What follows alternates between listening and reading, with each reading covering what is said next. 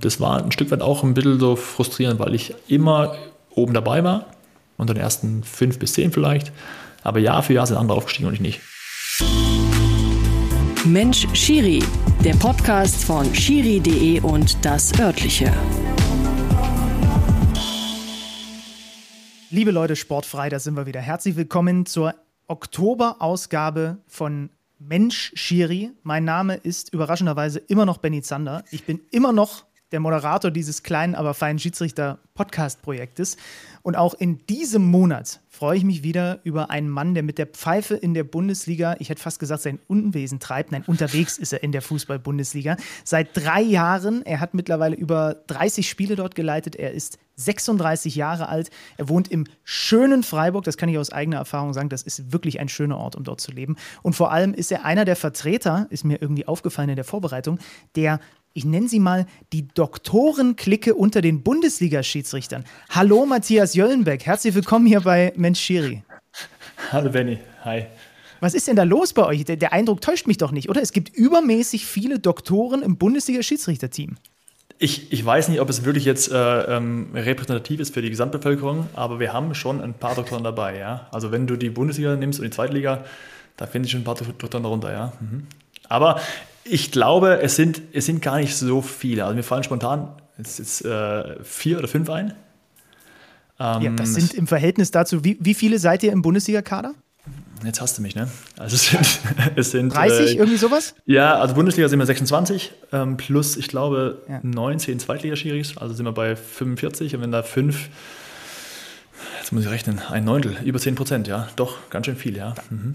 Das ist schon relativ. Aber ich sage ja immer, also, ich sage immer, ähm, ein Doktor ist nicht der gleiche Doktor. Also ich bin ja ein richtiger, echter Doktor, also Doktor Medizin. Und viele, mhm. viele andere sind ja ähm, Scheindoktoren, sag ich mal. Uiuiui, ui, ui, da gibt es direkt Shots feiert hier zu Beginn dieses Podcasts. Ja, ich, ich, hätte, ich wäre noch dahin gekommen, dass dein Doktortitel daher rührt, dass du Arzt bist. Ähm, äh, Unfallchirurg, ist das richtig? Ja, genau. Ich mache die Weiterbildung zum Orthopäden und Unfallchirurgen.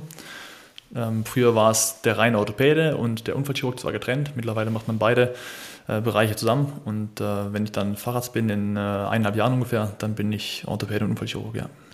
Aber das heißt jetzt, dann nimm uns gerne mal mit rein. Also Unfallchirurgie ist etwas, was ich abgespeichert habe und da, äh, da muss man hart im Nehmen sein. Äh, ist, ist das ja, jetzt hart, schon so? Hart im Nehmen und auch hart im Geben. Also du musst schon äh, schnell ran und schnell entscheiden und auch relativ zeitnah Dinge möglichst gut ähm, auf, den, auf den Weg bringen. Ja. Also Unfallchirurgie heißt ja, dass, dass Patienten, die Unfall hatten oder Unfälle hatten, dass die, du die relativ schnell auch wieder ja, auf gut Deutsch zusammenflickst, wenn es sein muss, ja. Mhm. So, und du bist aber in der Ausbildung, also ich, ich habe ja nur, ich habe ja nur absolutes Laienwissen, weil ich mal gezwungen wurde von einer äh, ehemaligen Partnerin hier dieses Grey's Anatomy und so ab und zu mal mitzugucken und so weiter. Äh, ich habe mal Dann Dr. House. schon voll im Thema drin, ja. Ich habe mal genau. Dr. House eine Weile geguckt, Scrubs habe ich geguckt. Also ich habe nur von so US-Serien meine medizinischen äh, Kenntnisse, die eigentlich nicht existent sind. Äh, ist es denn zumindest ein bisschen repräsentativ, was da über die Glotze äh, flimmert für das, was da bei euch so passiert in der, ich glaube, du bist in der Uniklinik, ist das richtig? Ja, genau, Uniklinik Freiburg. Und das ist schon, also es kommt, äh, ja, es kommt dem schon in Teilen äh, ein bisschen nah. Wir haben auch weiße Kittel an und, und äh, viele tragen Stethoskop um den Kopf, um Hals, ja. Ähm, aber ja, also ich glaube, für, für einen Laien ist es, ist es schon auch äh, sehr, sehr ähnlich, der, der Alltag, ja. ja ich, ich gehe mal jetzt schwer davon aus, dass vielleicht ein bisschen weniger Drama und der Kollege hat dann was mit der Kollegin und die ist aber noch mit dem verbandelt und so weiter ist. Das war ja immer das, worüber diese Serien am besten funktionieren.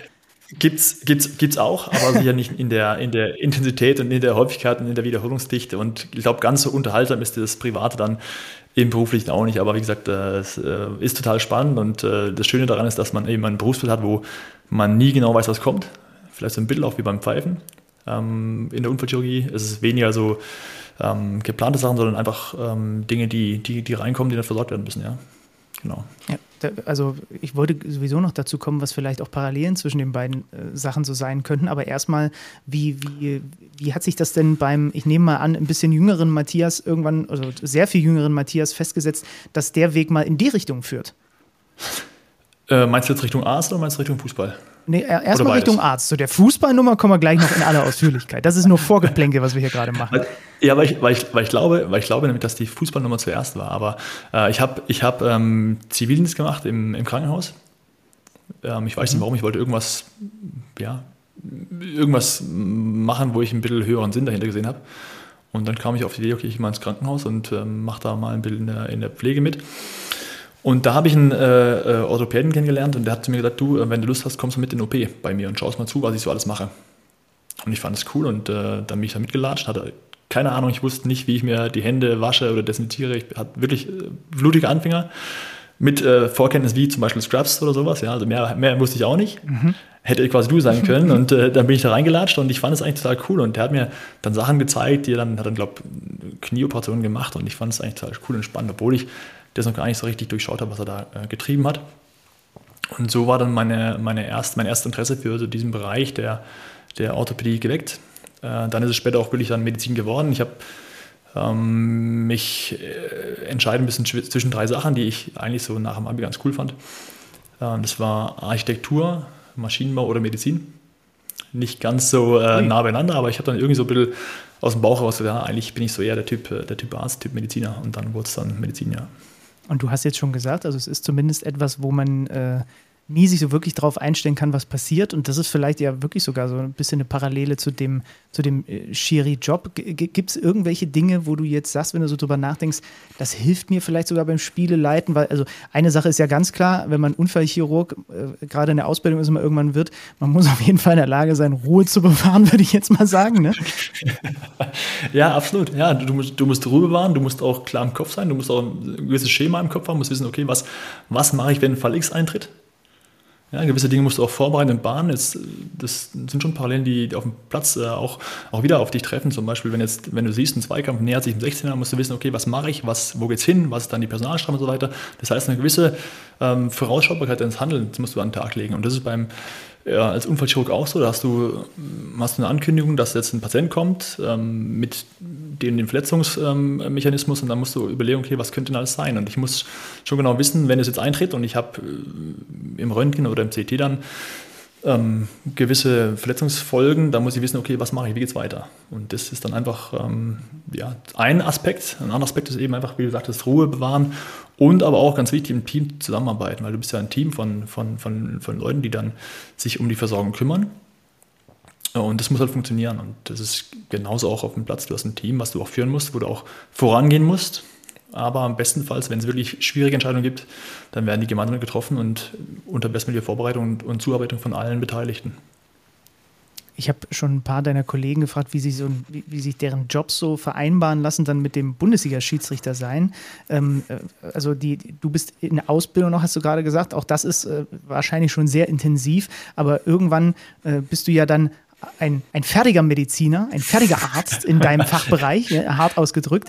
Ähm, wie lässt sich das denn? Also ist dir jetzt schon bewusst, in den Jahren, bis dann irgendwann deine Schiedsrichterkarriere zu Ende ist, kannst du das eigentlich gar nicht so intensiv ausüben wie viele deiner Kollegen? Ja, genau. Also ich, ich, Fußball nimmt einen großen Platz oder einen großen Stellenwert ein in, in, in, meinem, in meinem Leben, in meinem Alltag. Und ich habe zum Glück äh, Kollegen und Arbeitgeber, die mich da supporten. Das heißt, dass die mir die Wochenenden frei halten, die mir auch äh, ja, Flexibilität einräumen im, im, im Wochenrhythmus, weil anders wäre es gar nicht möglich. Das heißt, mhm. ich bin äh, Teilzeitarzt und äh, mein ehemaliger Chef hat mich dann Dr. Dimido getauft, weil ich das meine Arbeitstage sind oder die Tage, an denen ich meistens da bin, also Dienstag, Mittwoch, Donnerstag. und äh, Ja, und so ist es beides parallel möglich, weil äh, das geht äh, beides auf der, äh, ähm, ja, in der Intensität zu machen, geht, geht, nicht ohne Kompromisse. Und die sind eben jetzt für mich ähm, im, im Arztberuf, dass ich da einfach Stunden reduziert habe, um einfach beiden gerecht zu werden. Na gut, aber irgendwann ist ja, äh, wir, wir haben ja die, die, die, das Thema Altersgrenze in der Schiedsrichterei begleitet auch mich ja schon jetzt eine ganze Weile, habe ich mit vielen schon darüber diskutiert. Irgendwann ist ja, in der, ist ja die Aussicht dann da gegeben, dann, wenn das eine endet, in dem anderen äh, mehr Prozent draufpacken zu können. Ne? Genau, das ist so auch ein bisschen meine, meine, mein, mein Plan. Und es gibt ja nicht nur die offizielle Altersgrenze, sondern auch eine anatomische oder biologische Altersgrenze, wenn man einfach sagt, hey, ich habe jetzt äh, über 35 Jahre lang Leistungssport gemacht, dann dann ist irgendwann auch ein Ende erreicht, dann merkst du auch, es geht nicht mehr. Und dann muss man natürlich überlegen, wie geht es weiter. Und ähm, mein Ziel und mein Plan ist schon auch als, als Arzt irgendwie arbeiten zu können und zu wollen, weil es einfach auch ein erfüllender Beruf ist und auch Spaß macht. Äh, die Frage ist nur, in welchem Umfang und in welchem Feld ich sie machen möchte. Und das wird sich so in den nächsten, nächsten Jahren rauskristallisieren, je nachdem, was noch dazukommt. Ja. Mhm. Und es gab, äh, habe ich ich glaube, es war eine, äh, ein Videoclip, den der DFB mit dir gemacht hat. Es gab auch mal eine Situation, wo im Stadion tatsächlich deine medizinischen Fähigkeiten gefragt waren, ne? Ja, das war nicht, nicht meine Fähigkeiten. Es war einfach so, dass da, da gab es einen äh, relativ brutalen Aufprall vom Spieler, der äh, im Luftzweikampf, also Bill aus, aus der Kontrolle geraten ist und dann auf dem, auf den Rücken geknallt ist und dann lag der da benommen da oder benommen oder brustlos erstmal. Und ähm, ich habe das gesehen und dann, ähm, ich war vierter Offizieller bei dem Spiel. Und ich habe dann äh, den Schiri gefragt, du, äh, ich will mal schnell gucken gehen, weil irgendwie das sieht gar nicht gut aus. Und dann sagte er, ja, ja, komm, komm. Und dann bin ich halt losgelaufen auf den Platz und da waren schon die beiden Teamärzte dabei. Und ähm, ja, es, es war dann auch nicht ganz schlecht, dass ich dabei war, wenn man es mal sozusagen, ja, weil einfach äh, ja, es eine Akutsituation war und äh, ähm, da die ein oder anderen Handgriffe schon auch geholfen haben. Ja, das, äh, das glaube ich sofort. Okay. Ohne jetzt weiter was erzählen zu wollen, oder? Ja, ja, ja. alles gut. Ja, alles gut. Aber äh, ist ja dann trotzdem mal interessant, dass es diese Dimension halt auch gibt, dass da auch mal entweder auf dem Feld oder an der Seitenlinie als vierter Offizieller jemand steht, der im Zweifel, wenn wirklich was ganz Schlimmes passiert, vielleicht sogar schneller da ist, als die, die Ärzte loslaufen können, weil er vielleicht sogar in der Nähe der Situation ist. Also das ist ja, also ist, ist, ich, ich, möchte natürlich gar jetzt nicht anfangen hier, dass du jetzt hier immer. Nichts heraufbeschwören. Genau, also, genau. Jetzt, Im Idealfall bis zum Ende deiner Karriere wird das nie wieder passieren, ja. Und äh, ich klopfe hier auf Nein, aber Holz. jetzt es ist so ein bisschen, ja genau, du hast schon geklopft aus Holz, aber ähm, in den letzten äh, sechs Wochen war ich bei zwei Spielen, wo sich dann ein Spieler den Unterarm gebrochen hat. Einmal war es äh, Christian Günther und dann war es äh, Serge Gnabry. Mhm. Deswegen habe ich so ein bisschen eine, eine Pechsträhne und ich möchte die ungern weiterführen. Also ähm, auch, auch wenn ich natürlich gewisse Fachkenntnisse habe, äh, es darf gerne an mir vorbeigehen. Im Sinne der Spieler, ja. Das, das, das wünsche ich dir auch auf jeden Fall. Jetzt haben wir uns schon so verquatscht, was, dein, was, dein, was deine Zweitkarriere angeht. Dabei steht auch zu Beginn dieses Podcasts immer die alles entscheidende Frage. Und offensichtlich fiel ja die Entscheidung dafür bei dir auch eher als die Entscheidung für die Medizin. Matthias, wieso Schiedsrichter? Warum ausgerechnet dieser so verrückte Job, gut zu Beginn, wenn man anfängt als Schiedsrichter, ist es kein Job, aber was hat dich daran interessiert? Wer hat dich dazu gebracht? Also dazu gebracht hat mich ein, äh, ja, ein älterer Vereinskollege ähm, von mir und der, der hatte einfach ähm, Bedarf an neuen Schiris. Weil jeder Verein, jeder Verein muss ja einen Soll stellen und wenn sie zu viele haben, dann kriegen sie Geld vom Verband und wenn sie zu wenig haben, dann müssen sie eine Strafe zahlen, ganz einfach. Und der kam dann, hat mich und zwei meiner Kumpels in der B-Jugend äh, gefragt, habt ihr Bock, äh, Schiri zu machen? Und wir haben alle drei eigentlich keine gute Ausrede gefunden, um Nein zu sagen. Und dann sind wir dahin gefahren, haben den Lehrgang gemacht und ähm, meine beiden Kumpels sind nach vier Wochen wieder rausgegangen, weil die hatten keinen Spaß daran. Und ich mir jetzt irgendwie getaugt, ich hatte irgendwie Bock darauf. Das war, ja, du musst dafür gemacht sein, du musst es anfangs auch aushalten können, du musst auch ähm, hinstehen, gerade so als Jugendlicher, als, als jemand, der in der Pubertät ist. Ich meine, ich war 15, als ich angefangen habe. Ähm, du musst auch das ein bisschen wollen, so dich, dich auch manchen Dingen auszusetzen und über manchen Dingen drüber stehen. Und mir hat das wirklich Spaß gemacht. Und dann, klar, wenn du dann, wenn die Aufgaben größer werden und du merkst, du kannst diese Aufgaben auch zur eigenen Zufriedenheit, aber auch so, ja, bei, bei, bei Mannschaften oder so auch gut machen, dann, dann, dann bleibst du dabei. Und so war es bei mir auch, dass ich irgendwann sagte, hey, das ist, ist cool, das macht Spaß. Und vor allem, was ich halt cool fand, ist diese Herausforderung, dass du A, nie weißt, was kommt und dass du B, einfach, einfach äh, hinstehen musst und für was einstehen musst in einem immer größer werdenden Rampenlicht. Und das ist, glaube ich, so die Faszination, die mich da auch bei behalten hat.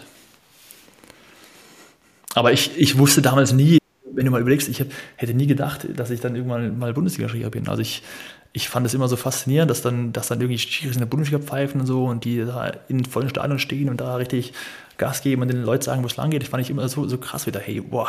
Ja, und ähm, dann, dann bist du dabei und meine Prämisse war immer so, will von Spiel zu Spiel zu denken und mich zu beweisen und meine Spiele zu machen. Und irgendwann nach drei, vier Jahren schaust du zurück, denkst, boah, krass, Oberliga. Und dann geht es weiter und weiter und weiter. Und irgendwann bist du in der Bundesliga und denkst, hey, pff, Wahnsinn eigentlich, ja. Musstest du in deinem Leben schon mal den Schiri-Klischeesatz über dich ergehen lassen? Jöllenbeck, du wurdest doch früher beim Sportunterricht auch immer nur als Letzter gewählt. Ähm, auf Social Media ja. Aber aber, aber wer mich wirklich kennt, der würde sowas nicht sagen, weil ich war echt ein guter Kicker. Also ich habe auch in der Südbahnauswahl gespielt. Er war richtig gut. Ähm, aber irgendwann musste ich mich entscheiden. Das war dann, glaube ich, in der, ähm, als ich Schiri in der Landesliga war und mit dem eigenen Team unterwegs war. Und dann war ich, glaube ich, Assistent in der Oberliga und hat es einfach meine Zeit oder meinen Spielplan nicht hergegeben, dass ja, also bis dahin war immer so die Prämisse, ähm, meine Spiele als Schiri wurden drumherum gebaut, weil ich wirklich einfach total gerne gekickt habe. Äh, und auch, wie gesagt, im, ich glaube, A-Jugendliga Südbahn war es, glaube ich, das war das dritthöchste oder sowas. Da habe ich eben gesagt, ich möchte primär Fußball spielen und die Spiele drumherum, die werden so drumherum gebaut irgendwie, ja, wenn es halt passt. Also war klar, Vorrang ist jetzt Fußball. Und das andere war halt so ein, ja, ein cooles Hobby nebenher. Und dann war ähm, Zeit gekommen, mich zu entscheiden, weil ich sagte, okay, jetzt habe ich ein eigenes Team, jetzt Oberliga, Assistent und sowas, da wird es ein bisschen professioneller und da erwartet man von mir, dass ich einfach dem auch dann die Bedeutung beimesse, die es auch hat für andere. Und dann war klar, okay, jetzt habe ich mich entschieden, ich mache das weiter. Und wenn ich ehrlich bin, ich glaube, als Fußballer hätte ich es vielleicht so Oberliga, Regionalliga geschafft mit ganz viel Glück. Bin jetzt mal drüber, ja. Also im Nachhinein richtige Entscheidung. Alles richtig gemacht, würde ich auch sagen. Was waren die, die wichtigsten Lehren, die der junge Schiedsrichter Matthias Jöllenbeck so in seinen ersten Jahren für sich gezogen hat? Was musstest du konkret lernen darüber, was die größten Herausforderungen sind, Fußballspiele zu leiten? Also im Spiel selber habe ich mir gedacht, ich muss versuchen, mir selbst zu vertrauen. Das heißt, ich muss versuchen, selbst zu entscheiden und mich nicht von irgendwelchen Dingen, die, die auf mich einprasseln, gerade als junger Schiri, irgendwie abbringen zu lassen. Also da ist ja wirklich so anfangs wie so ein Spießrutenlauf. Gerade wenn man anfängt, so die ersten Herrenspiele zu pfeifen, Kreisliga A oder Bezirksliga, da hast du alte Hasen dabei, die sind, weiß ich nicht, die spielen seit 15 Jahren, ja, und dann kommst du als 17-Jähriger hin und musst ihnen sagen, wo es lang geht. Und äh, die versuchen dich einfach, ja, die testen dich, versuchen dich reinzulegen. Und meine Prämisse war immer, ich schaue hin und was ich sehe, das, das pfeife ich auch. Also ein bisschen sich selbst so ähm, ja, auf, auf, auf dem Weg halt und nicht irgendwie versuchen, beeinflussen zu lassen. Das war in Anfangsjahren ganz, ganz wichtig. Und dann ist es so, dass man auch als Schiri mit Niederlagen umgehen muss. Also, dass du halt dann, gerade wenn du dann beobachtet wirst oder wenn du halt Noten bekommst, ähm, ist ja auch ein sehr subjektives ähm, Bewertungsgeschehen. Und ähm, da einfach zu sagen, ich, ich ich bleibe bei mir und ich versuche einfach meinen Weg weiterzugehen und von Spiel zu Spiel zu denken und nicht, um es wieder diese Phrase, von vorher aufzugreifen, ja, ist ja wirklich so, weil wenn du, wenn du immer bewertet wirst und Leute sagen dir, das musst du so machen, das musst du so machen, hast du eigentlich mal Einflüsse aus allen verschiedenen Richtungen. Und du musst versuchen zu sagen, okay, das ist mein Weg, den gehe ich, ich, ich mache so, weil das zu mir passt, weil ich der Typ bin und ich bleibe dabei. Und das ist, glaube ich, der zweite große Punkt, den ich gerade als junger Schiri versucht habe zu berücksichtigen, dass, dass ich Matthias bin und dass ich meine Spiele so pfeife, wie ich sie möchte und wie, ich, wie es auch zu mir passt und mich nicht irgendwie verformen, wie es andere vielleicht sehen möchten. Ähm, das waren die beiden, beiden, wichtigsten Punkte eigentlich so als in den Anfangsjahren meiner, meiner Schiri-Laufbahn, ja. Glaubst du eigentlich, dass man auch als introvertierter Mensch Schiedsrichter sein kann oder schließt sich das eigentlich aus und man muss zumindest zu einem gewissen Grad auch extrovertiert sein? Du musst zu einem gewissen Grad auf jeden Fall extrovertiert sein, weil du musst ja, du stehst ja immer im Rampenlicht. Und wenn du im Rampenlicht stehst, dann schauen die Leute an und schauen, wie wirkt er? Ist er bereit, auch voranzugehen? Ist er bereit, auch durch sein ganzes Auftreten ja, im Mittelpunkt zu stehen? Musst du zwangsläufig? Und auch Führung vorzugeben. Und du musst, um das zu machen, gerade wenn es halt, wenn die Aufgaben größer werden, musst du auch bereit sein, äh, ja, so ein bisschen aus dir rauszugehen. Das ist so. Ähm, aber es gibt aber auch, ich, ich kenne im Schiri-Bereich auch Personen, die würde ich eher als tendenziell introvertiert ähm, bezeichnen. Ähm, die sind dann aber eher wahrscheinlich so ein bisschen im zweiten Glied, dann sind die super Assistenten zum Beispiel. Ja, das heißt, die, die, sind, die sind dann totale Schiri-Experten, sind Fachleute, aber sind halt eher Leute fürs zweite Lied. Und sind aber für die Entscheidungsprozesse, die es im Team gibt, extrem, extrem hilfreich. Aber diese Rolle, wie du sagst, auf dem Feld zu stehen, voranzugehen, ähm, Dinge klar äh, vorzugeben, da musst du schon für bereit sein, auch gewisse Charaktermerkmale ähm, haben, ja. Und die hattest du schon immer oder hast du sie erst in dir entdeckt oder sind sie erst im Laufe der Zeit rausgekommen? Wahrscheinlich hörst du jetzt diesen Spruch auch schon mal. Das ist wirklich, äh, Schiri ist wirklich so eine Schule fürs Leben. Hast du sicher schon mal gehört. Weil, weil, ja, gehört, weil ja. das ist wirklich so. Und äh, hat meine Mutter auch zu mir gesagt, ohne dass ich den Spruch schon mal gelesen hatte, das ist wirklich eine Schule fürs Leben, weil du wirst irgendwo reingeworfen in so ein Spiel und du musst vorangehen, du musst dich durchsetzen. Du musst auch als Junger bereit sein, Dinge zu entscheiden und zu tragen, die vielleicht nicht bei allen auf breite Zustimmung stoßen. Ja? Also das ist halt leider das, das, das, das Leid, aber auch die, die, die tolle Rolle des Schiris, dass du halt Dinge entscheiden musst und auch dazu stehen musst, die halt nicht jedem gefallen und nicht jedem passen. Und mhm. das ist eine, eine, Schule für den Charakter, die, die finde ich total spannend und auch total interessant und auch extrem wertvoll. Deswegen Schiri Schule fürs Leben und ähm, total wertvoll, weil dann wirklich auch Dinge herauskommen. Bei mir ist es, glaube ich, auch so, ich war, ja, ich war nicht jemand, der sich versteckt hat und ich war auch nicht introvertiert. Aber manche Dinge sind dadurch einfach ein bisschen mehr gefördert worden als andere. Zwangsläufig. Mhm.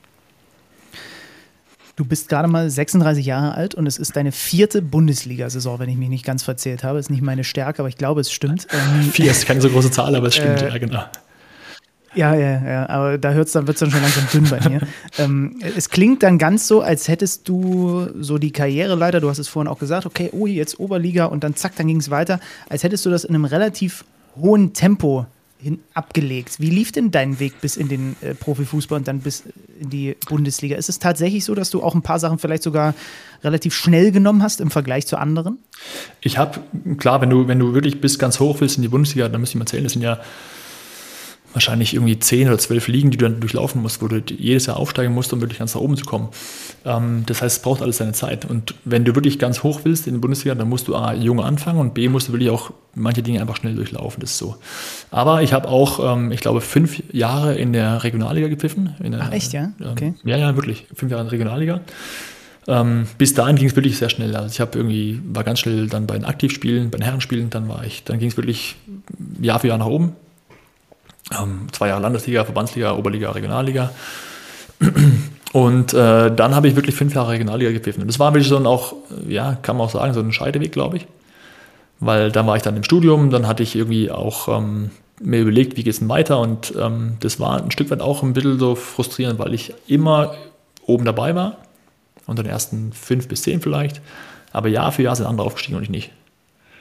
Und da habe ich mich natürlich auch hinterfragt, ist es, wie viel investiert man jetzt da rein? Wie, wie geht es weiter? Bin ich bereit, trotz Studium und trotz neuer Bekanntschaften und Studentenleben in Freiburg, hast du eben gesagt, es ist eine wunderschöne Stadt und da kann man auch wirklich feine Sachen machen abends und am Wochenende, ja. Ähm, wie weit bin ich bereit, das trotzdem noch weiterzumachen und in der Intensität und ähm, da habe ich wirklich ein bisschen auch überlegt, ja, genau. Also war nicht ganz so einfach. Und äh, ich habe trotzdem wirklich Spaß dran gehabt am Fußball, am Pfeifen und habe es dann weitergemacht und schlussendlich auch mit, ja, mit, mit Erfolg. Ja. Aber es war nicht so, dass ich einfach Wunderkind durchmarschiert bin durch alle Klassen. Ähm, Im Nachhinein war diese Zeit auch gar nicht so schlecht, glaube ich, dass man sich so ein bisschen hat beweisen müssen und was ich vorsagte, bei seinem Weg bleiben, zu sagen, okay, es waren jetzt Niederlagen, ich bin jetzt wieder nur, weiß nicht, Platz 5 und nicht aufgestiegen, ich mache trotzdem weiter und ich bleibe dabei und es geht ja, geht in meine Richtung weiter, ja. Ja, und irgendwann äh, mündete das dann in der Bundesliga, beziehungsweise nicht irgendwann, sondern im November 2020 und dann auch noch das erste Bundesligaspiel einer alten Försterei.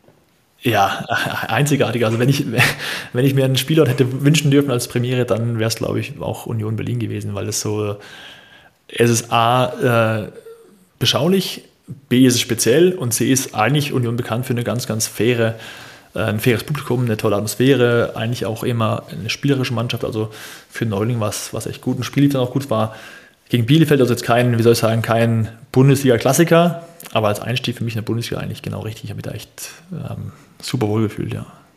Was mir immer wieder auffällt, wenn ich da als Feed-Reporter bin oder auch einfach mal so im Stadion, dass an den Spieltagen äh, und da haben wir sogar mit auf jeden Fall Christopher Trimmel auch zum Beispiel schon mal drüber gesprochen, dass es da einfach in der einen Ecke des Spielfelds immer so gnadenlos nach Rostbratwurst riecht.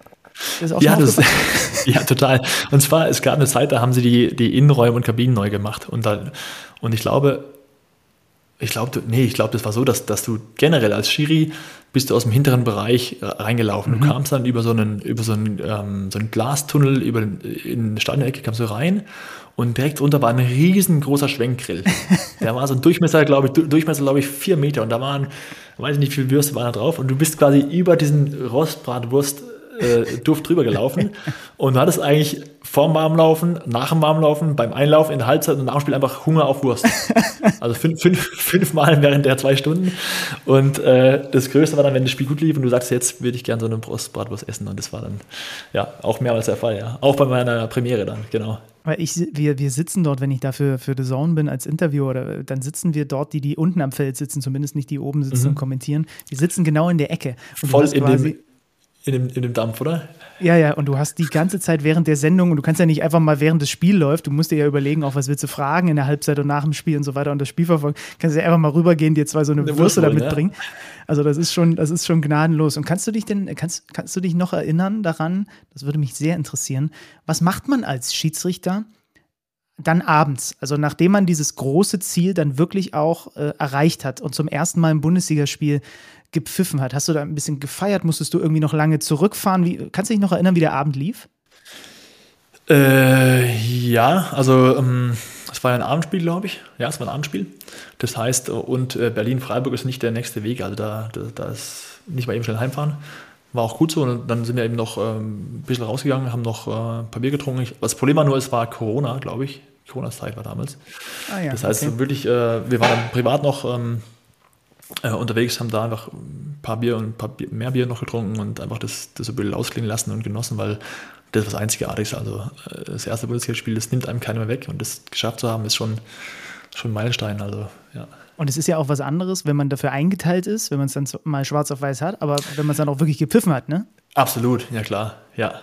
Ja, also das, das, das ich habe, ähm, wir haben ja früher immer äh, von den Heimvereinen immer ähm, Präsente bekommen, also Trikots und also keine Präsente, das muss man jetzt streichen, weil sonst heißt wieder, die werden irgendwie geschmiert oder sowas. Nee, keine Präsente, sondern es waren irgendwie Fanartikel aus dem Fanshop von der Heimmannschaft und die haben wir immer irgendwie äh, verschenkt oder dann irgendwie Freunden gegeben, die dann Fans waren. Und ähm, das heißt, es gibt so eine relativ äh, große Auswahl an Trikots, die man dann irgendwann ansammelt über die Jahre.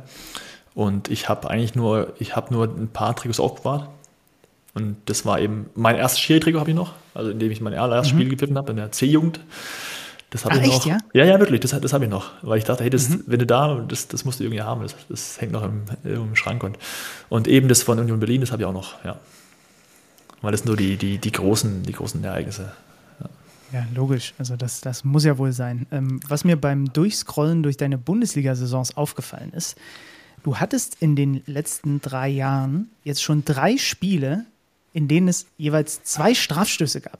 Was ja, glaube ich, schon ungewöhnlich ist. Vergangene Saison Gladbach gegen Hertha, Leipzig gegen, äh, gegen Gladbach. Ja. Ähm, also das ist doch, das ist ja, sagen wir mal so, es gibt ja auch angenehmeres für einen Schiedsrichter, als wenn man in einem Spiel nicht nur ein, sondern auch gleich noch zwei Strafstöße äh, pfeifen muss, wie auch immer. Das ist, ist schon ungewöhnlich, oder?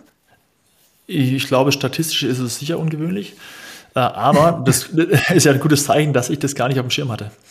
Also jetzt, wo du sagst, sage ich, ich weiß, die Spiele kenne ich, ja, es war, war Gladbach gegen, Hertha, es war Handelfmeter links, Handelfmeter, nee, zweimal Handelfmeter gegen Hertha.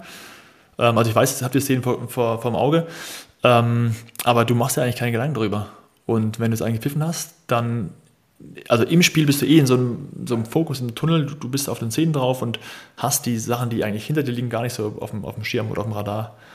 Und ähm, im Umkehrschluss ist es auch eher so, dass, dass wenn du die Elfmeter gepfiffen hast und du bist sicher und du hast sie gegeben und du bist eigentlich ja, total überzeugt davon, dann ist es eigentlich eher ein, ein total gutes Gefühl, als zu sagen, boah, scheiße, wieder Elfmeter, weil äh, wenn sie klar sind, wenn sie einfach sind zu lösen und du machst sie, dann ist eher eine, eine gute Bestätigung, als zu sagen, oh, scheiße, schon wieder Elfmeter und ähm, nee, deswegen. Aber wie, wie gesagt, wenn's, ich glaube, statistisch ist eher, eher äh, seltener der Fall. Aber wie gesagt, nicht, nicht dass es mich irgendwie äh, in den Szenen äh, tangiert.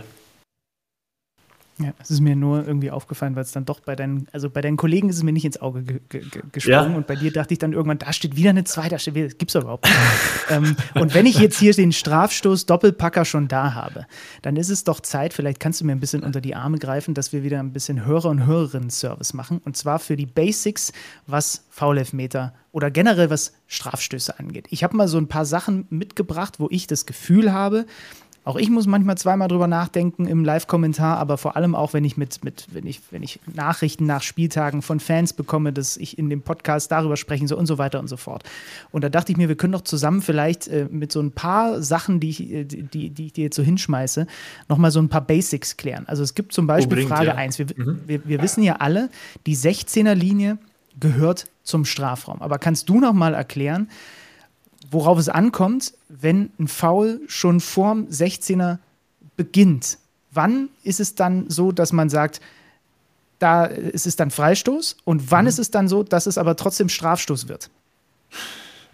Also ist es so, dass es gibt in, in, im Regeltext gibt es ähm, zwei Grundsätze. Einmal heißt zu den Linien, die Linie gehört zum Raum, den sie begrenzt.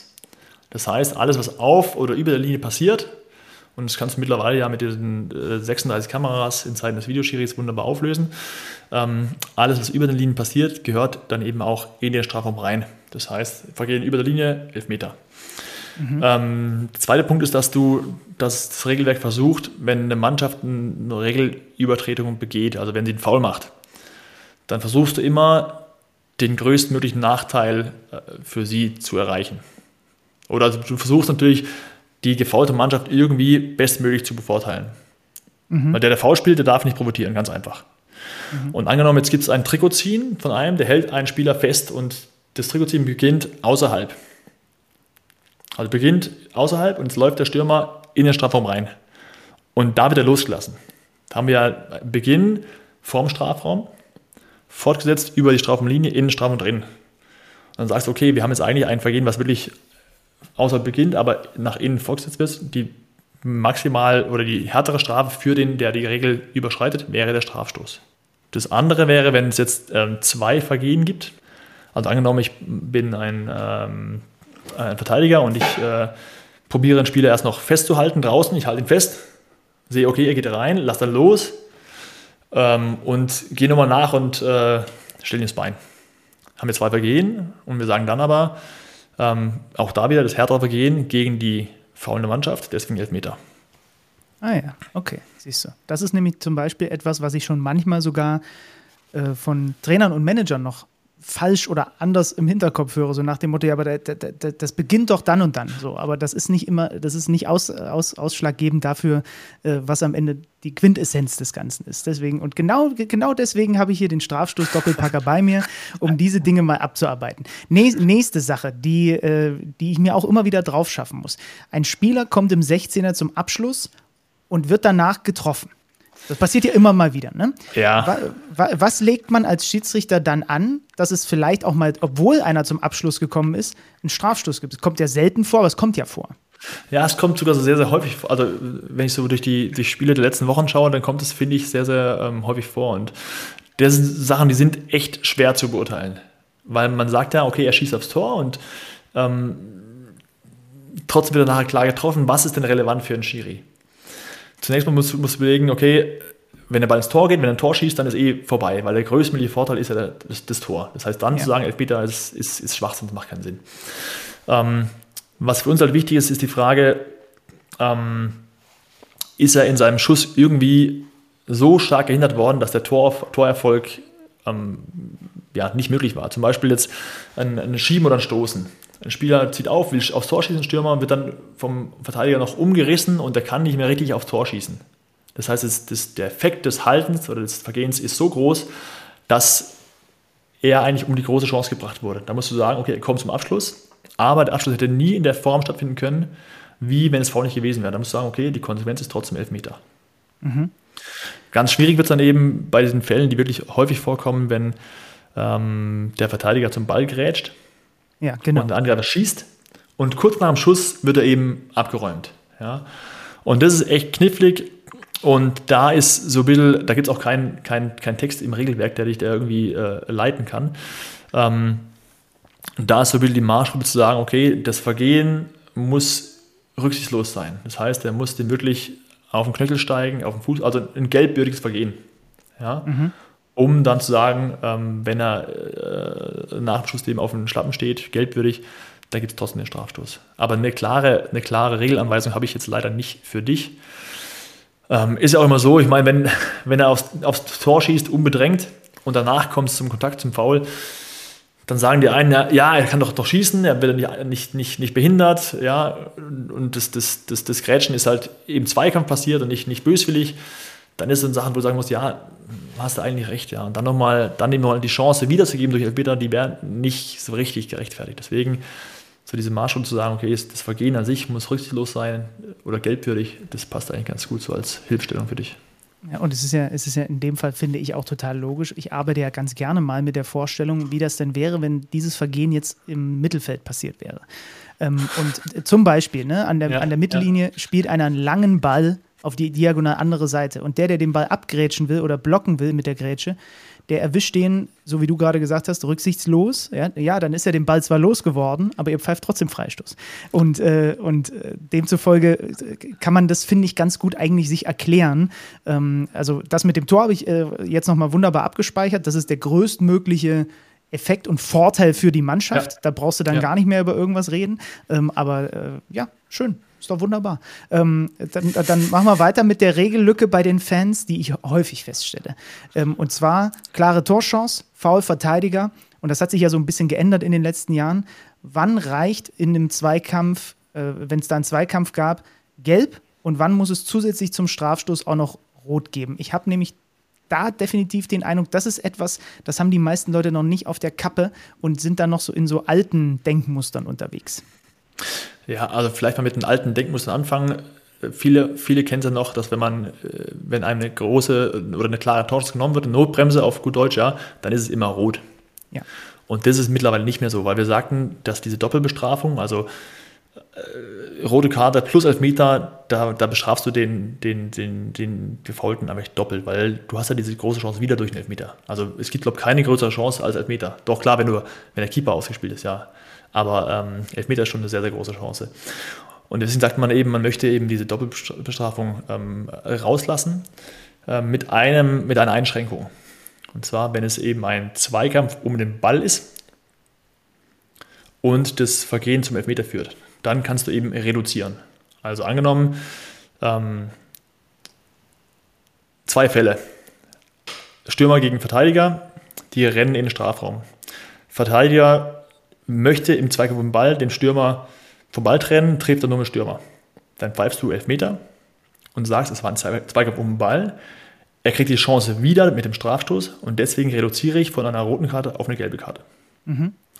Der Fall ist außerhalb des Strafraums, kannst du keinen ähm, Elfmeter geben. Deswegen sagst du, die Chance wird nicht wiederhergestellt, ich muss hier rot geben. Ja, perfekt. Okay. Und das andere ist aber, wenn es eben kein Zweikampf um den Ball ist.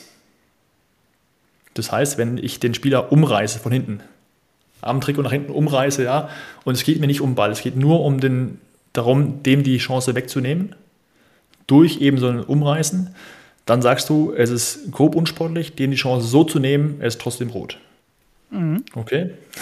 Ja, also der Jöllenberg feuert hier in einer Tour. Das ist ja fantastisch. Das ist fantastisch. Was ich mir übrigens gefragt habe, bevor ich zu, zur für mich wichtigsten Frage gleich komme, äh, bei ja. diesem Thema beim Strafstoß, Spieler laufen zu früh rein oder Torhüter mit beiden Füßen vor der Linie, mhm. auf der Linie, ja. was auch immer. Ist das etwas, was komplett an den VAR ausgelagert ist oder versucht die Feldcrew da auch mit drauf zu achten?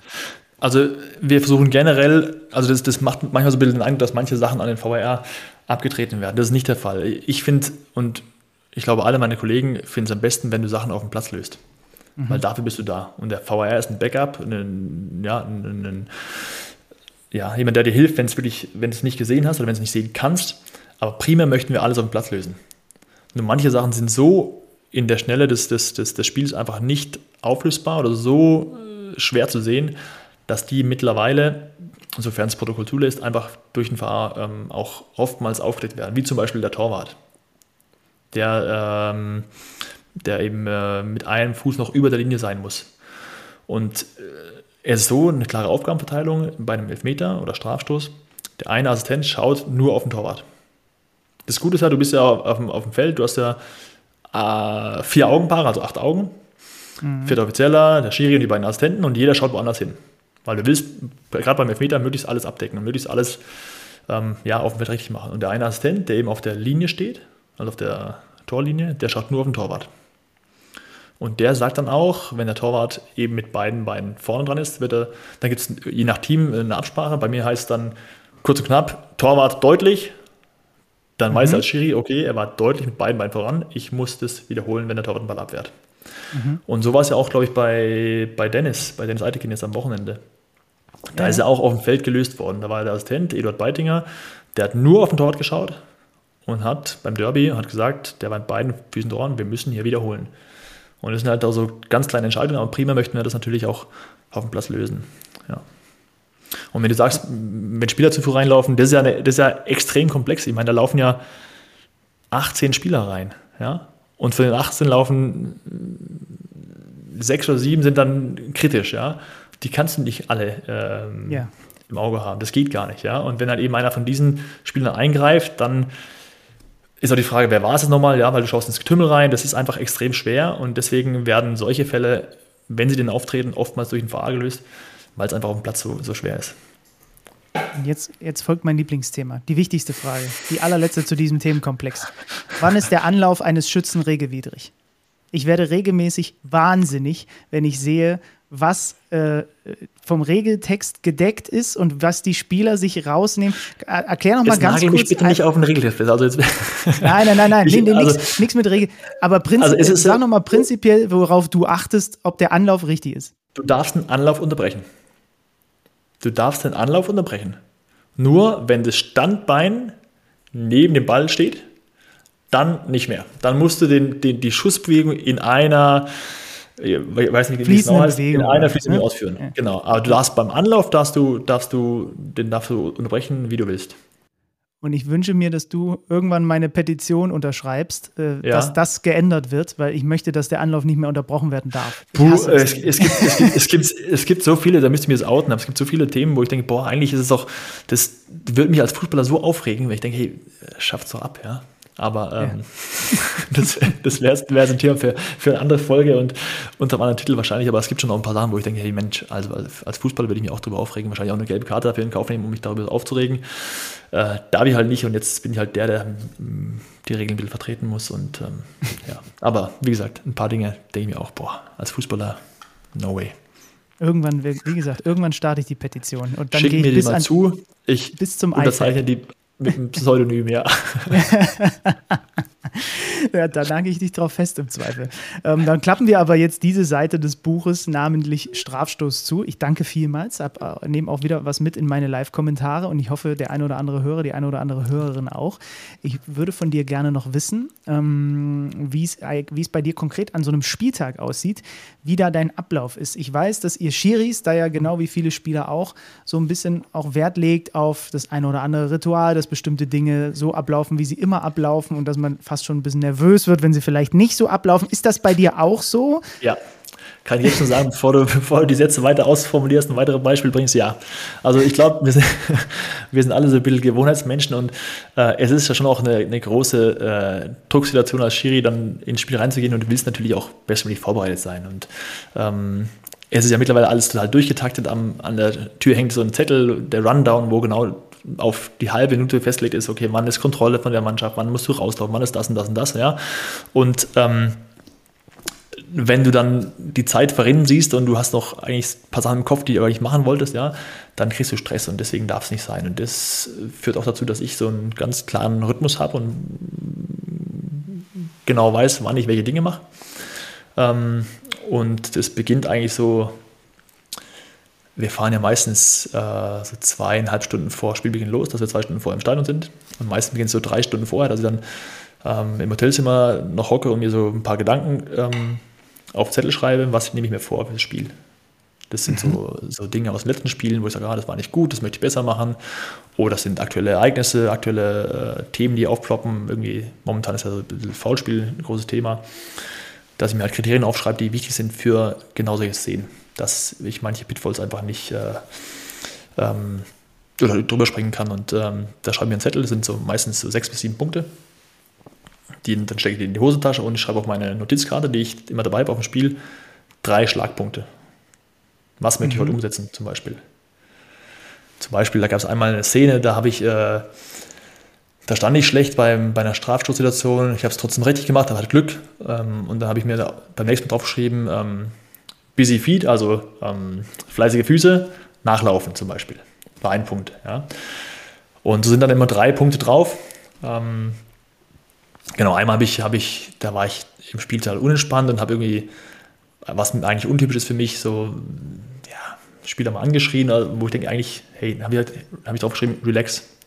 Ja, weil ich einfach den Umgang nicht, nicht gut fand. Und dann war es auch, du hast die Karte oft in der Hand, wenn du Sachen aufschreiben musst, ja, und dann siehst du die Punkte und dann kannst du die auch umsetzen. Das sind so Sachen, die ich mir dann einfach drei Stunden vorher äh, aufschreibe, mitnehme, um die dann einfach umzusetzen, um Dinge, die ich besser machen möchte, besser zu machen und Dinge, die ich einfach schlecht gemacht habe, einfach mit im Kopf zu haben.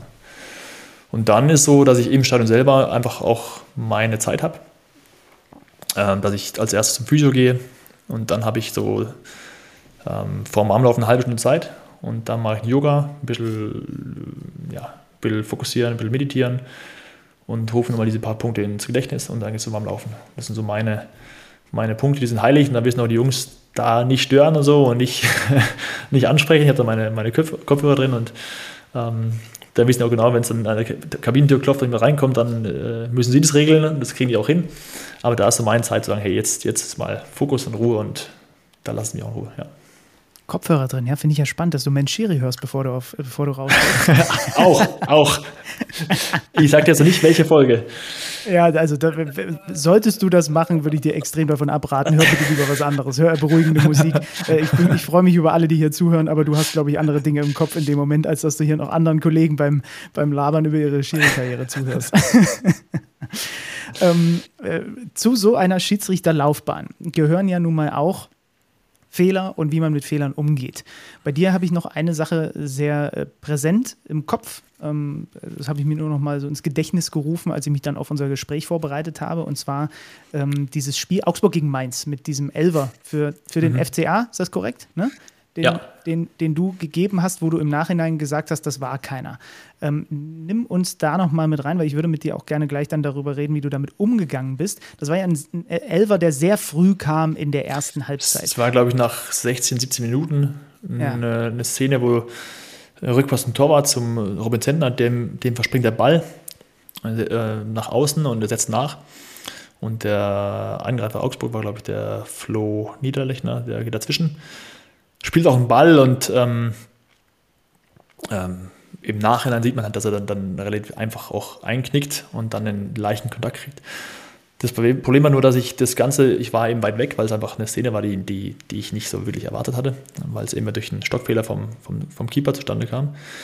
Und da habe ich einfach ja, ein Stück weit meine, meine, meine Prämisse so, so, so sausen lassen, weil ich habe überlegt, was muss da passiert sein.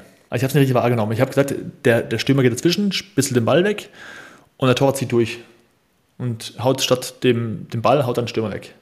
Das, habe ich gesagt, das muss so gewesen, es muss so gewesen sein. Ja? Aber es war halt nicht so. Und ich habe das, wie es wirklich war, nicht hundertprozentig wahrgenommen. Und trotzdem habe ich gesagt, okay, äh, es muss Elfmeter gewesen sein, habe entschieden. Und das war der große Fehler, dass ich einfach die, die, die, die fehlende Wahrnehmung durch Interpretationen ausgeglichen habe auf dem Feld.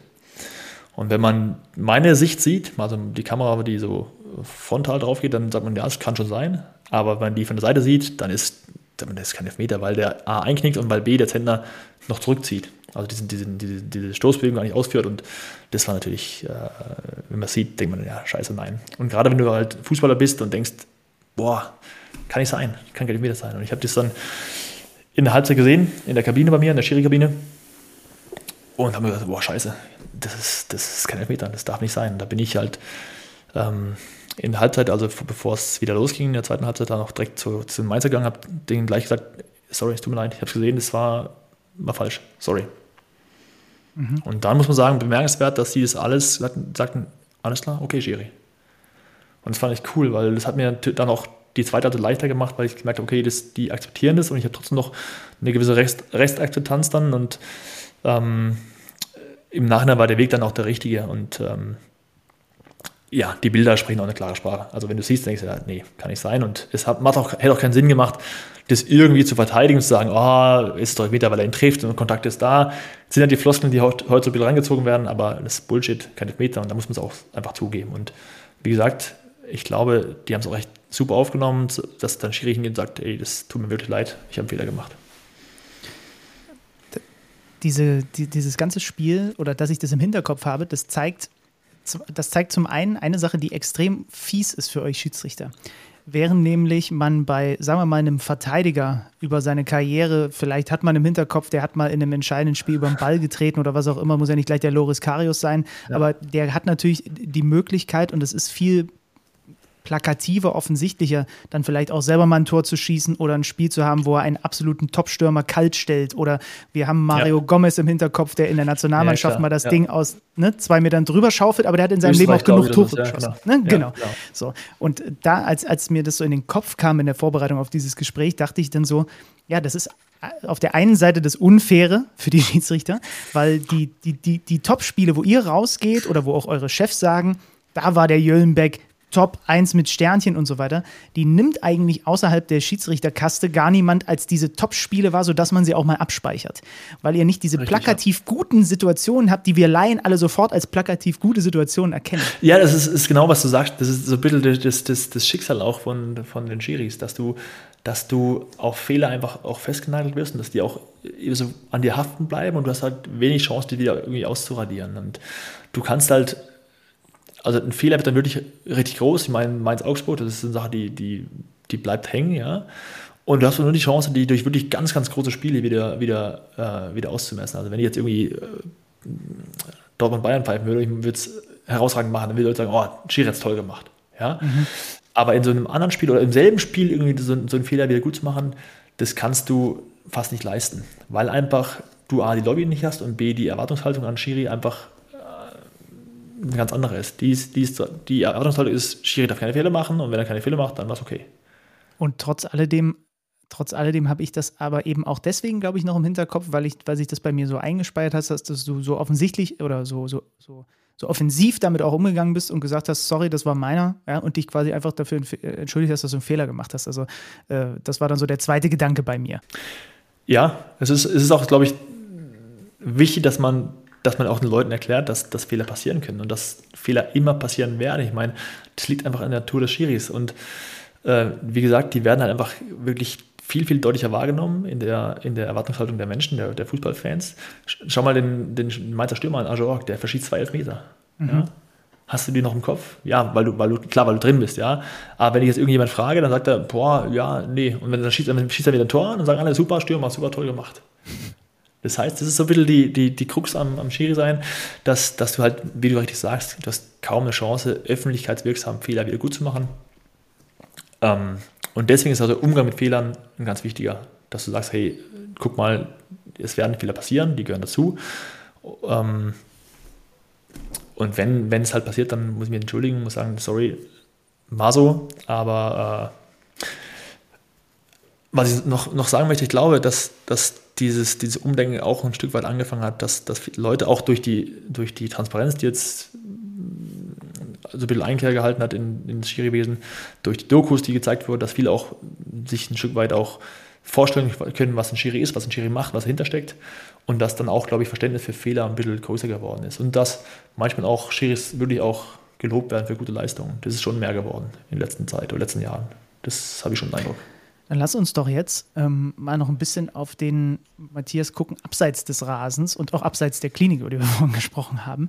Ähm, wie steht es denn um die Trompetenfähigkeiten? Ich habe da irgendwie sowas vernommen in der Richtung. ich bin ja umgezogen jetzt, ja.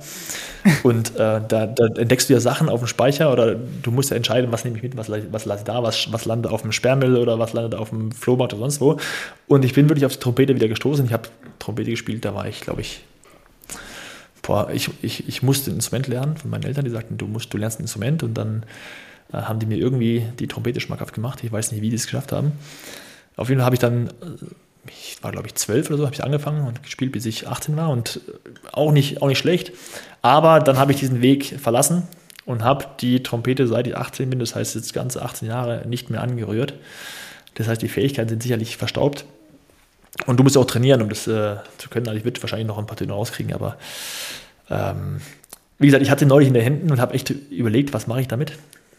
Ähm, zum Wegwerfen ist zu schade, zum auf dem Flohmarkt verkaufen habe ich es auch nicht geschafft. Also die ist noch dabei, sie durfte mit umziehen und vielleicht kram ich sie irgendwann mal raus, um, bei einem besonderen Spiel vielleicht dann als äh, Fanfarenstoß.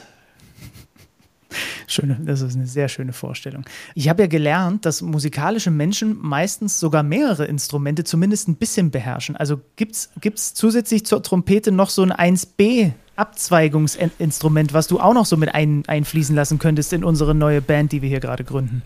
Trommeln. Ach, ah. Was für Trommeln oder einfach nur so? einfach, einfach nur so. Triangel? Nein, ich habe ich hab witzigerweise ähm, im Studium gab es mal so zwei Jahre, da habe ich angefangen, Gitarre zu spielen, so autodidaktisch. Mhm. Habe mal versucht, mir das beizubringen. Ähm, und ja, zwei Jahre lang konnte ich es ganz gut und habe es wieder verlassen. Also ich könnte, ich könnte so ein bisschen Trompete, ein bisschen Gitarre, aber nichts richtig so. Also ich könnte, vielleicht müsste, müsste ich singen. Also wir hatten neulich ja. hatten wir ähm, mit, mit, der Klinik einen Karaoke-Abend. Mhm. Das war, war, war sehr gut. Also da, ja, vielleicht bin ich dann auch eher der, der, der Sänger dann. Also äh, nur wenn du möchtest. Du könntest an dieser Stelle jetzt verraten, was dein Karaoke-Song war. Ich habe gesungen von, von Journey Don't Stop Believing. Wow.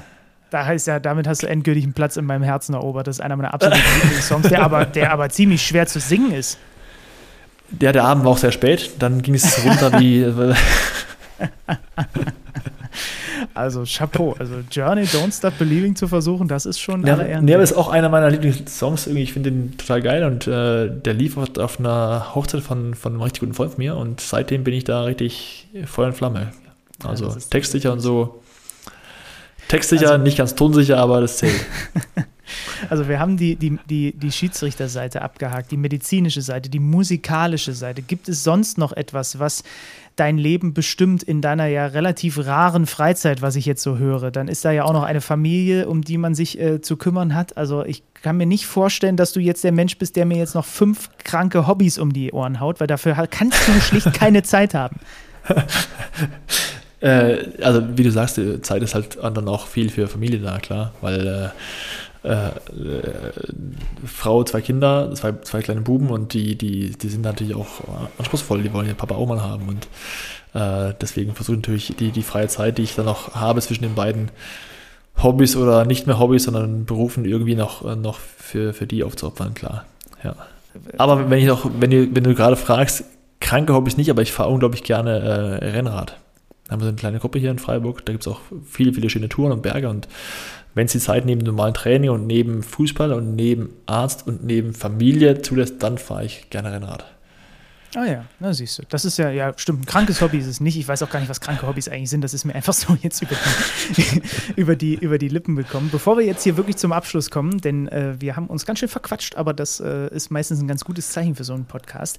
Äh, kannst du doch vielleicht den zahllosen Schiedsrichterinnen und Schiedsrichtern, die hier zuhören, egal ob, auf welchem Level, äh, mal noch ein paar praktische Tipps mit an die Hand geben für die schwierige Witterung, die jetzt auf uns alle wieder zukommt, wenn wir doch in den Stadien in unterschiedlichster Funktion unterwegs sind. Es ist, es wird wieder kälter, es wird wieder nässer, es wird wieder frischer, es wird wieder zapfiger draußen. Was ist das optimale Schiedsrichter-Outfit, wenn es richtig kalt wird? Das optimale Schiri-Outfit, wenn es richtig kalt wird. Ähm Puh, also ich bin ja jemand, ich pfeife generell sehr ungern in, in, in, in langen Trikots. Ich habe immer gerne kurze Trikots an. Deswegen wäre es eigentlich ein schlechter Tipp. Ähm, aber ähm, ich kann dir nur sagen, als Arzt, dass du fast 70 Prozent deiner Wärme über den Kopf verlierst. Schau dir meine Frisur Des, an. Ja. Deswegen aber ähm, ist bei den Spielen zwar nicht anzuraten, aber trainieren mit Mütze. Okay. Und ganz wichtig, wenn es gerade, wenn es wirklich kälter wird und auch so ein bisschen die äh, die nasskalte Zeit kommt, dann äh, ganz wichtig Haare föhnen. Das ist, glaube ich, habe ich mal gelesen in der, in der Zeitschrift über, über ähm, Infektprophylaxe, ist eine der effektivsten Methoden, um nicht erkältet zu werden. Echt? Ja. Weil die haben, das, das ist jetzt kein, das ist kein Scheiß, ich erzähle jetzt keinen Scheiß, wirklich. Die haben geschrieben, wenn du, wenn du vom Sport kommst und, und du duscht ja, das, das ist gut, dann, dann wärmst du den Körper wieder auf, ja, und förderst durch, durch, Durchblutung überall, ja. Aber wenn du vergisst dir die Haare zu föhnen oder dein Kopfhaar wirklich trocken zu machen, dann äh, ist die Wahrscheinlichkeit ganz, ganz groß, dass du über den Kopf halt auskühlst und dass du erkältest. Deswegen ist äh, Haare föhnen extrem wichtig nach dem Sport in der kalten Jahreszeit. Was ich heute hier alles aus diesem Podcast mitnehme. Ist, ist vielleicht nicht die beste, ist vielleicht nicht die beste, die beste, der beste Tipp für, für, für, für, fürs Pfeifen, aber vielleicht für, für, für nach dem Pfeifen, also in der Kabine. Deswegen ja. Föhn einpacken. Nehmen wir, nehmen wir gerne mit auf jeden Fall. Auch ich packe jetzt einfach Prophylaktik. Auch, ja, pack ihn einfach. Hast du, hast du gewusst, dass das Colina hat mal einen Föhn geschenkt bekommen? Als Auszeichnung nee. irgendwann mal. und, und, und der hatte, hatte ja noch weniger Haare als du. Das stimmt, ja. Ist fast und, nicht möglich, äh, aber er hat gar keinen auf dem Kopf gehabt. Deswegen Thema Föhn, ja. Ich packe jetzt einen ein. Ja, sehr gut, das klingt sehr gut. Bist du denn prinzipiell eigentlich ein, ein, äh, also ich bin seit Jahren verkommen, seitdem ich nicht mehr in einem Verein spiele, dazu, dass ich so ein absoluter Schönwetterfußballer bin, der eigentlich drei Viertel des Jahres nur in der Soccer World drin spielt und äh, ganz selten überhaupt noch draußen unterwegs. Bist du, bist du, so, ein, bist du so ein Wintermensch? Macht dir das Spaß, auch wenn es kalt ist, draußen äh, äh, Sport zu treiben? Ich, ich gehe auch gern langlaufen. Wir haben ja hier in Freiburg echt Top-Bedingungen. Ah, ja. Wir haben da eine, eine Loipe eine halbe Stunde weg, wo man sich richtig auspowern kann. Und das ist so ein bisschen der, ja, eine der komplettesten Sportarten, weil du wirklich den ganzen Körper trainierst, wenn du wirklich mal richtig, richtig Gas gibst. Und wir hatten äh, lange Zeit so eine, so eine äh, Kickgruppe. Da haben wir immer dienstagsabends gekickt auf dem, auf dem Kunstrasen zu jeder Witterung. Also auch wenn da wirklich Eis drauf war und so, das war, äh, also ich bin kein Schönwetter-Fußballer und auch kein Schönwetter-Schiri. Also Fritz Walter Wetter hat auch was für sich. Ah ja, siehst du. Da, da, da unterscheiden wir uns, äh, was, was, das angeht. Ich, ich mag es da mittlerweile. Ist ja auch besser wegen der Frisur, weil du dich nicht föhnen kannst. Das ist nur genau. drin. Das stimmt, aber ich könnte natürlich auch in der Soccer World würde niemand was sagen, wenn ich einfach mit Mütze spielen würde. Die Jungs wüssten ja warum. Also äh, von daher, da, es, es gäbe Möglichkeiten, das zu regeln, aber da bin ich mir mittlerweile einfach zu, da bin ich einfach zu faul mittlerweile für. Ich möchte es ein bisschen muckelig haben und einfach schön in kurzer Hose ein bisschen ein kleines Schübchen in der, über Bande in der Soccer World machen und Durchdribbeln. Äh, Genau, ich brauche kein Großfeld mehr, mir reicht, mir, mir reicht das kleine Feld. Ähm, ganz zum Abschluss, jetzt aber wirklich, Matthias. Ähm, äh, ich starte den Podcast normalerweise, bei uns war heute, ist heute schon eine Viertelstunde ins Land gegangen, immer mit der Frage, warum eigentlich man Schiedsrichter geworden ist. Und ich beende den Podcast immer damit, dass sich äh, meine Gäste was wünschen dürfen für die Schiedsrichterei, für die Schiedsrichter, die Fußballschiedsrichter in Deutschland, sei es jetzt deine Kollegen und dich im Profibereich, sei es die, äh, die weiblichen Vertreterinnen, aber sei es auch in den, in den unteren Klassen. Du darfst dir von der guten Fee was wünschen für Schiedsrichter in Deutschland? Was wünschst du dir? Ich würde mir wünschen, dass Spieler oder Zuschauer oder Erwachsene am Spielfeldrand, bevor sie den Schiri beschimpfen oder bevor sie ja, äh, Kommentare loslassen Richtung Schiri, erstmal überlegen, wie hätten sie an meiner Stelle entschieden. Und dann danach, nachdem dieser Gedankenprozess eingesetzt hat, dann vielleicht nochmal äh, das Ganze überdenken. Also ich will mir wünschen, dass die Rolle des Schiris anerkannter wird und dass man ja vielleicht beherzigt, dass das eben auch eine Rolle ist, die, äh, die, es, die es wert ist, auch mal mit ein bisschen mehr Respekt bedacht zu werden.